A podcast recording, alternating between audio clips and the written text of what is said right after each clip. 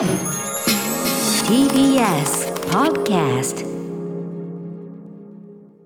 時刻は6時30分になりました。1月6日金曜日。TBS ラジオキーステーションにお送りしているアフターシックスジャンクションパーソナリティの私ライムスター歌丸です。そしてはい金曜パートナー TBS アナウンサーの山本貴明です。ここからは週刊映画辞表ムービーウォッチメン。新年最初の課題映画は鏡の古城です。では歌丸さんお願いします。はいやります。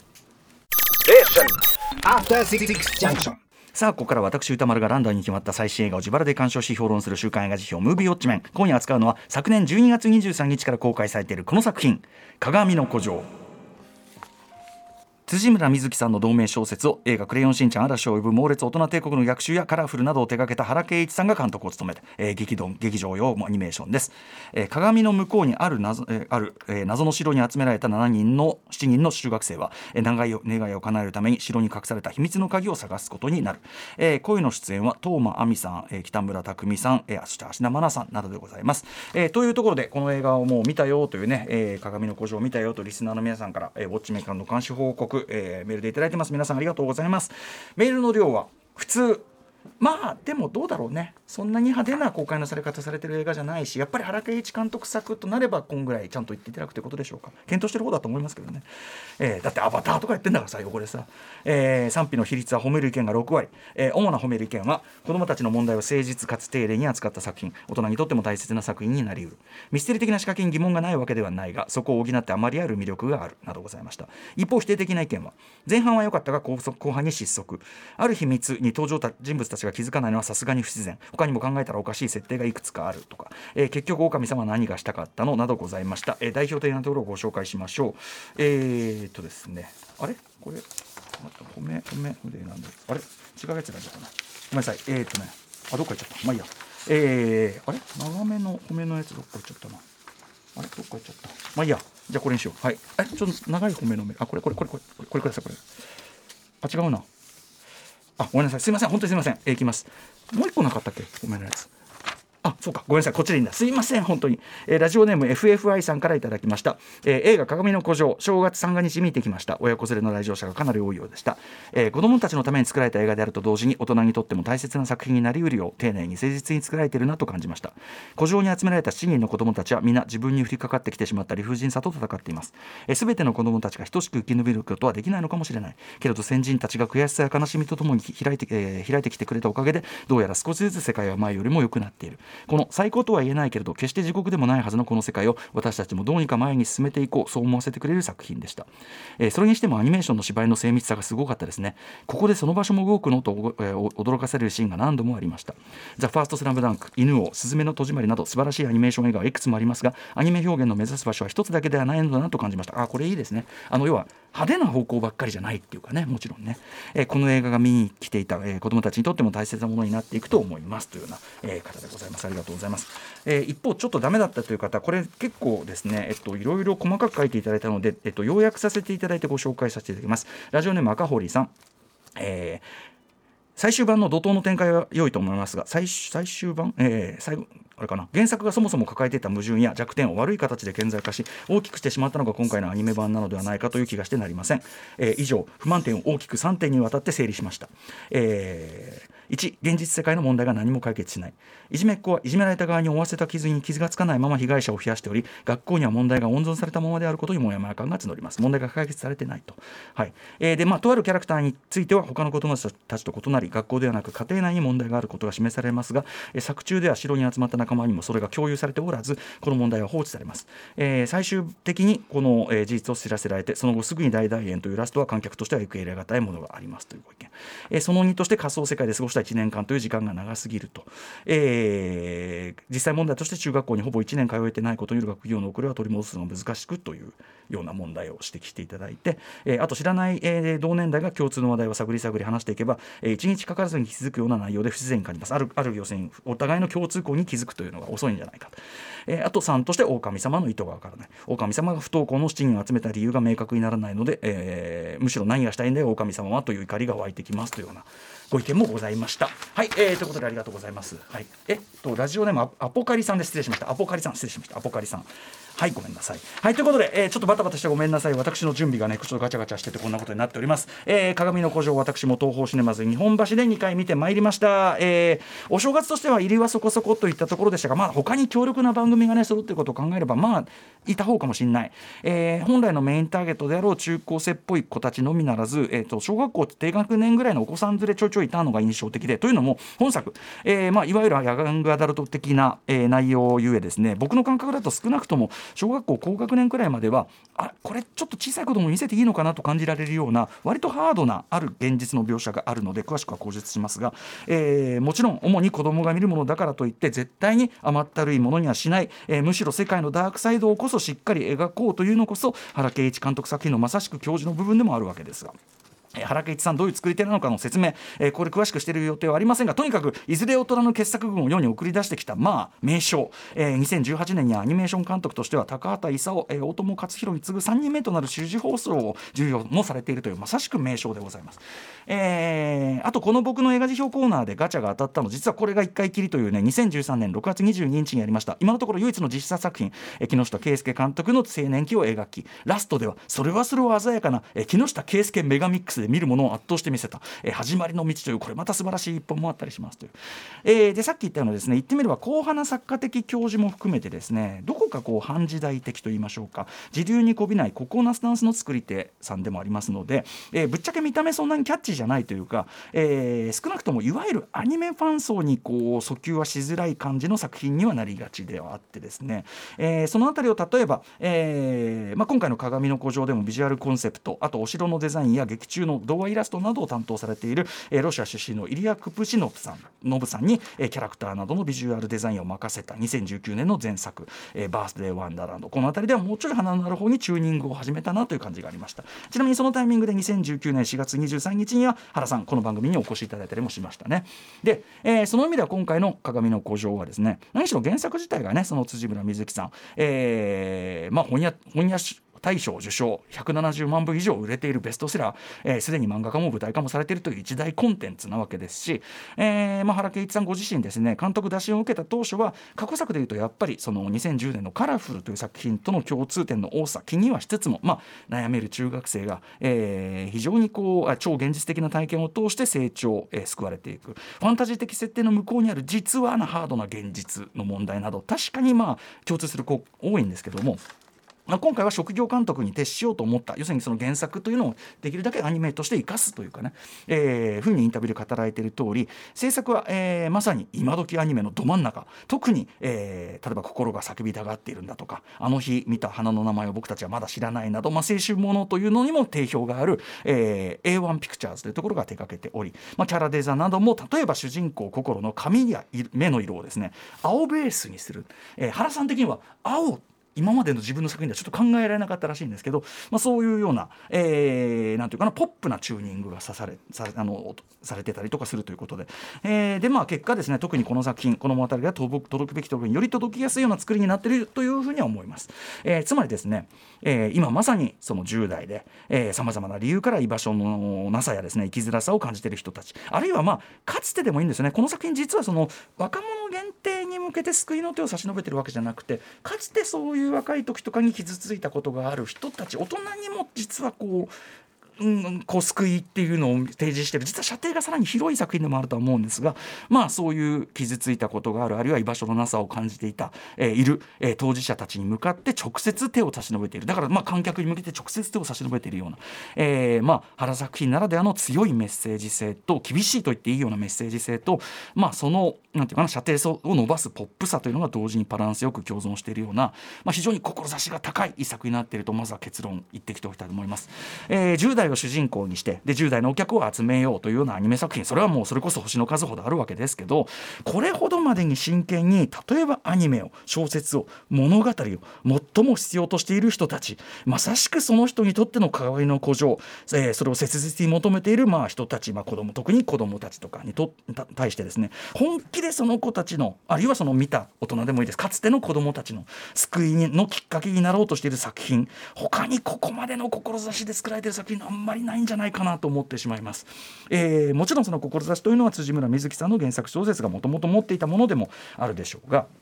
えーまあ、も元の小説は上下巻550ページ、えー、超えの、まあ、非常にボリュームがある小説なので、えー、この映画版では原監督とはカラフル以降、まあ、継続して組んでらっしゃるベテラン脚本家の丸尾美穂さんが、えー、主人公心の視点を中心にそれはそれは本当にうまく本質を損なわず整理シンプル化して、えー、その分もちろん映画ならではアニメならではの演出でこう表現しているという作品になっている、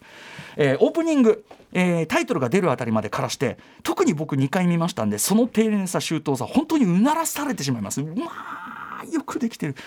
まずですね皆さんド頭から油断ならないです本当に。何やらですね最初皆さん映るものちゃんと覚えてる人実は意外とリストしたら多くないかもしれません。最初に映るものこういうものです。何やら真っ白いシーツの中で眠っていた少女が今見たばかりの夢を思い出しているかのようにクスッと笑う。こういう絵が示される。これが最初のシーンなんですね。ただこの時点では彼女が誰とかこれ何なのかって観客も当然わか全く分かんないしなんならその後も特にこれ別に説明ないんで、えー、ぶっちゃけそういうシーンが頭にあったことも忘れている観客の方も多いと思うんですがこれ最後まで見終わってから改めてここを思い返すと要は劇中の鏡の古城さまざ、まな理由から学校に行けない、えー、行けないでいる中学生たちが集められている、まあ、会場の後ろですね、まあ、この海の上にあるという海の上の岩場にあるというビジュアルイメージはもちろん映画オリジナルなんですけどもその鏡のの古城自体の成り立ちがこのドア玉ですでに暗示されてるというかこのドア玉で作品全体が包まれてるというかそういう作りになってることに後から気づくわけです、えー、映画というのはですね全部見終わってからそれぞれの観客が思い出すそこに立ち上がってくる何かのことだというのは私はいつも言ってますけど原監督これがよく分かっているからこそこの作りではないでしょうか。でそれに続いてですねえー、ここからが本題というか薄暗い泥道のようなところを歩いている主人公心の足元、まあ、横から見たショットですね歩いてる足をでこれは実は心の心象風景的描写で実はお母さんに連れられて、まあ、皮肉にも心の教室という名前の、まあ、いわゆるフリースクールにこう連れてかれてその途中の道だったことが分かるわけですけどこのショットもですね本編ラストのラストエンドクレジットになる手前の本当に最後のショットと完璧に呼応してるんですよね。オープニングであれほど重かった心の足取りがラストのラストでどう変化したのか。それがもちろん言葉ではなく純映画的に示されてパンと終わるという。僕はここ思わず本当拍手してししたくなるような見事なリズム見事な、えー、作りというふうに言えるかと思いますね、えー、オープニングの話まだもうちょっと続けますけどまあそのフリースクール生からまずその最初の通りのところで明らかに心同年代の女子たちを避けようとしている様子なんてのが描かれてですね、えー、フリースクールの中個室で、えー、劇中非常に大きな役割を果たす、えー、これ宮崎あおいさんが声を演じている北島先生というね人と対峙する、えー、その受け答えのまあ薄暗さというか閉じたニュアンスでですね。彼女の傷つきやすいというかすでにかなり傷ついているであろう内面というのが感覚にもですねすでにすでにしっかり、えー、伝わってくるわけです。これボイスキャストの、えー、東間亜美さん、えー、原監督が心を見つけましたというふうにね原作者辻村さんに伝えただけあってまさに心というのを体現する非常にこうあの完璧なハマりっぷりを見せてると思います、えー、というか聞かせてくれてると思いますが。はい、ちなみにですねこれあのベジーというサイトで掲載されていたこれあのインタビューしてるのがなんと正村えっ、ー、とえっ、ー、と里安さん。これあの元アレクサンドロスドドラマーのだよね。正村君だよね。里安君だよね。あの今いろんなことやってる。ドラマやめてねいろいろあって。って聞いてるんだけどこれはいいインタビューだったんですよね。このインタビューの中で原さんがそれぞれのキャストをあえて個別にレコーディング個別に演出をつけていったという手法について語られてこれめちゃくちゃなぜそれをやるのかのロジックもめちゃくちゃ面白かったんで、えー、これあの、えーと、正村里安さんのインタビューすごく良かったんでベジーというサイト別に見て見ていただきたいんですけど、えー、特にですね北島先生が、まあ、自分も同じ中学出身なのよというふうに言うところ表面上は一応心さんも「ええー」ってこう返事するんだけど机の下でそのタイミングでぐっとこう拳を握るような仕草をする。でそこからつながるこういう絵がつながってくる。まずそびえ立つ校舎下から見上げる。要するに非常に威圧的な校舎、えー、そして教室の中の様子。誰一人まあ、おそらくはその心であろうその席のですね欠席のその空いてる席の不在を気にしていない様子の教室生徒たち。どころか奥にいるその女子たちの様子からうっすら悪意すら漂うその教室のイメージ、えー、その上に乗るその原作小説でいうと頭にくる心の独白などによってですね要は心がその中学でまあどんな目に遭ってきたのか、えー、で先生が同じ中学出身ということがむしろネガティブなその効果を彼女に与えたんだということがやっぱりこのやり取りのセセリフではない説明セリフによる説明ではなく、えー、映画的な演出によってしっかりこう観客に伝えられるわけですね。しかもこのシーンですね。冒頭のそのシーツの中の少女と同様ラ本作のラスト近くでもさっき言った机の下の拳っていう手の演出込みでですね完全に意味が反転するんですよね。やってること言ってること完全に同じなのに手の演出。しかもこの手の演出はクライマックスでああこれネタバレになっちゃうなクライマックスであるキャラクターと心が手を介してするそのアクションとも呼応しててめちゃくちゃうまいんですよねこれね本当に演出として。さらにそこにもう一個こうこれはそのラストの方のとこですけど鏡鏡的なあの窓ガラスに反射するというまさに鏡の古城鏡の古城の中もあの床の大理石とか全て綺麗にいろんな反射というのがこう、えー、演出上加えられてますけども多分あれ絵を描くの倍の手間かかるわけですけど、えー、反射によってあのある種こう答え合わせがされるというような仕掛けもちゃんと用意していたりする。ね、あとはですね、まあ、その後も、まあ、タイトルがねそれで出て、えー、なんかねもうあのフリースクールやっぱりいけないっていうふうに言ってるのにお母さんの言い方お母さん言ってること自体は別に普通のことなんだけど言い方のニュアンスあと絵のニュアンスだけで心の責められてる感、えー、痛いほど伝分かってきたりですねいちいち話してるとキリがないほどとにかくアニメとしてやまずはやっぱり本当に丁寧に動きとかそんなに大きくなくても伝わってくるっていうのが本当に見事な演出の数々。えー、ちょっとね残り時間も限られてるんでえっ、とポイント2点だけ絞ってお話しさせていただきたいと思うんですが原敬一監督ならではのその作品として言うならばやっぱり悪意の描写ここにこそ才を見せるこれがやっぱ原敬一作品、えー、真骨頂かなと思います。えー、例えばですねまあ早い話が心さんは、まあ、いじめというかいじめですね、まあ、はぶられているわけですね。で家にまで押しかけてくる同級生たちというのを室内のガラス越しにえ心の視点から描くしかも向こうは被害者気分満満点で来るみたいなここの怖さですね。あの悪意ゼロのしかも何人いるかも分かんない。なんならガチャガチャガチャガチャこうやって入ろうとしてくる。慌てて窓閉める。なんかこう本当にうわってなるような恐怖感。えー、でしたね。しかも相手には全くその悪意どころか被害者意識で来やがるから正義のひどいなんつって卑怯だとか言ってどっちがだよっていう恐ろしいわけですね。ホラー的描写ここの凄まじさもありましたしであの最終的にそういうその何て言うかな悪意の対象であるそのまあいじめてくる子たちというのに関して、まあ、多くのこういうティーンエイジャー作品とかにあるような何て言うんですかね決着めいたものというか和解などを安易に描かないここの誠実さですね。実際とかくまあ僕も含めてですけど大人たちというのは何て言うかそういう決着というのを無理やりつけようとしてそれがまた無神経な暴力性を発揮してたりする。それを体現してるのがですねこれあの担任の声を演じてる折り出しの藤森さんのあのなんかね声の意味がすごくいいの。あこいつ何も分かってないっていうのが声の感じで一発で分かる。あの藤森さんすごくいい仕事されたと思います。はい、えー、感じだと思います。あとまあ先ほどのメールにもあったそういった問題現実にある問題の解決が作品内で見られないということですけどこれはその作品その問題の解決彼女たちにするのは不可能な上に彼女たちの責任ではないことですよねどちらもね。なのであのそれは大人たちとか社会でやっていくことというこれ先に全体が働きかけてる方向のことなんでだからこそ北島先生みたいな人が登場するというあれがある種の解決なわけですよね。なのであのもちろんそのある人物が北島先生になるんですが あのそれは小説にちゃんともっと詳しく書かれてないする部分ではありますけどそこはしゃられてるのは確かですけど。えあとですねもう一つ悪意の描写。ここですね。先ほど山本さん、金曜パートの山本隆さんもおっしゃってましたけど、えーまあ、クライマックスでですね各人のその事情というのが明らかに次々となっておるわけですね。でその中で特にアキさんというキャラクター一番大人びた女の子、えー、アキさんの事情が明らかになる。ここでまあですね、えー、さっき言った非常にハードめなえー、醜い現実とが描かれるわけですね。まあはっきり言ってしまいますけど、まあ、性的暴力、まあ、密輸には終わりましたけども密輸には終わりましたけど性的暴力の暗示というかがされるとしかもこれ相手あの一緒に原作読むと一緒に住んでる義理の父親なんですよね。となるとあもうアキさんの逃げ場のなさってどういうどれだけよってことになるわけでしょ？でそこでやっぱりその顔がぐしゃぐしゃっと消される描写このまがまがしさ、えー、私は京町子先生の国運の男たちの描顔のない男たちの描写なんかも思い出しました。あとここでですね印象的なのは、えー、まあある意味その男がですね、まあ、よからぬ考えを頭に抱いた瞬間にギターがギョワーンって鳴り出すんですよね。ここあの私原敬一監督過去作カラフルで、まあ、あるやっぱりちょっと嫌な現実を主人公が目の当たりにするときに「やおらギャギャーンギターーが鳴るなんか原さんっぽい演出だなと思ったりしました。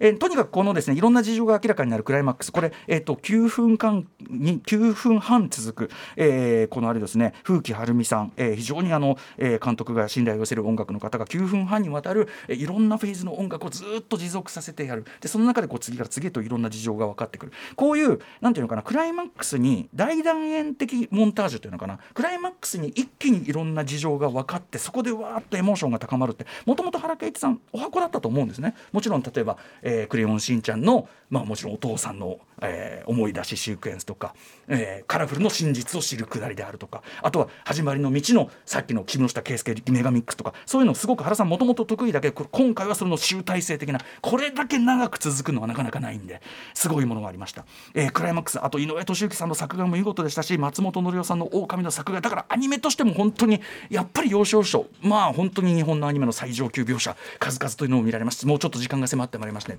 とにかく、えーまあ、若者を主人公にしたアニメというのはもう定番的にある。まあまたそういう感じかと思われるかもしれません。絵面もやっぱりとはいえ地味な方ではあります。ですがやはりこれほど真摯にそのなんというか傷ついた魂に届けようとしている作品というのはそうそうないのではないか。必要としている人に届けようとしている作品はないのではないか。その志に私は本当に打たれますし、えー見れば見るほど丁寧に作られた上質な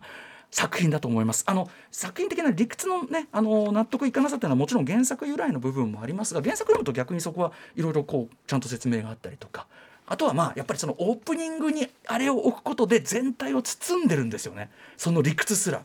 皆さんそこのとこちょっと思い出していただきたい、えー本当に良質なアニメ。今いろんな映画かかっててもちろん今見るべき映画いっぱいあるんですが同じく劇場で今ウォッチしていただきたいと思います。さてさて来週の課題映画を決めるムービーガチャタイムをはい、高作品7作品、えっ、と一応あの1月ね今年公開作と去年ものがちょっと混ざった状態でございますが、はい。行かせていただきます。えーまず最初の候補はこちら、非常宣言、えーこれめちゃめちゃ面白そうだよね。続いてはこちら、えーファミリア、えー、3つ目はこちら、またまた上場秀夫作品多いね、恋の茨、えー、4つ目。嘘800シリーズ。3作目なのかな。嘘800何は夢の陣、えーそして5つ目これねドキュメンタリーです、カンフースタントマン竜子武士、えーとですね、香港映画のあのアクションを支えてきた伝説的、あのースタントマンたちのドキュメンタリーで。こんなんこんなんこんなんもういくらあってもいいやつですよねこれね、えーそして6つ目はこちら。アバター、ウェイ・オブ・ウォーター、ね、結構スタジオでね、箕輪田君とはキャッキャキャッキャね、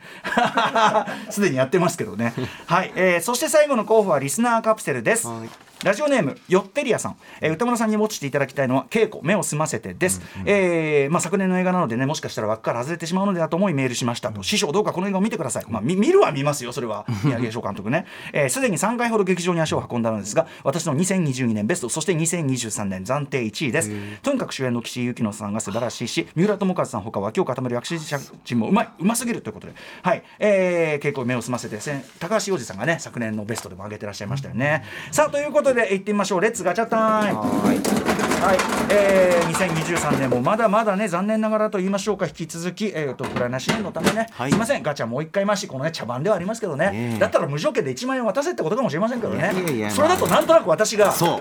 いや別にいいんだけど気持ち的にね。普通に寄付とかもしてるけどそう寄付です。六1万円。うん、六6はえーえー。アバターウェイ・オブ・ウォーター、こんなんねもう金かけすぎなんだよ。失礼いたします。ねアバター失礼します。冗談じゃないわ。で ねこれで何本鏡の古城が作れるんだって話ですからね 桁が違いますよ。はいはい。さあ。はい。そんでねもう一回回しますということは？もう一回回しますよ。ああ。お。1だよ1非常宣言だよ、うん、大変だよ、うん、大変だよ。ね大変だよねろうね。ねろうね非常宣言でいいいや非常宣言だよ お願いします。お願いします。お願いします。はいということで、えー非常宣言見たという方からの感想をお待ちしております。また評論してほしい映画も募集中です。リスナー枠に採用された方には現金2000円をプレゼントいたします。宛先はどちらも歌丸アットマーク TBS.CO.JP 歌丸アットマーク TBS.CO.JP までお寄せください、えー番組公式サイトには過去の評論の全文書き起こしもアップされておりますのでそちらもぜひご参照いただければと、えー思います。過去つっても2016年の途中ぐらいからですけどね。はい、えーということであのもちろんあの稽古目を澄ませてね三宅翔監督これ本当に評判もいいし前から見たいと思ってましたね。それは普通に行きますがなそんなのね。ねえさん気になるな。うん。もうキャメラはもういいんですよそんなのは。行くわ行くよっていう。ん。ん。見るわ見るよ。うん。まあすごいはすごいですよ本当にね。あのあれすごいはすごいです。すごいはすごいです。この後ライブです。After Six Junction.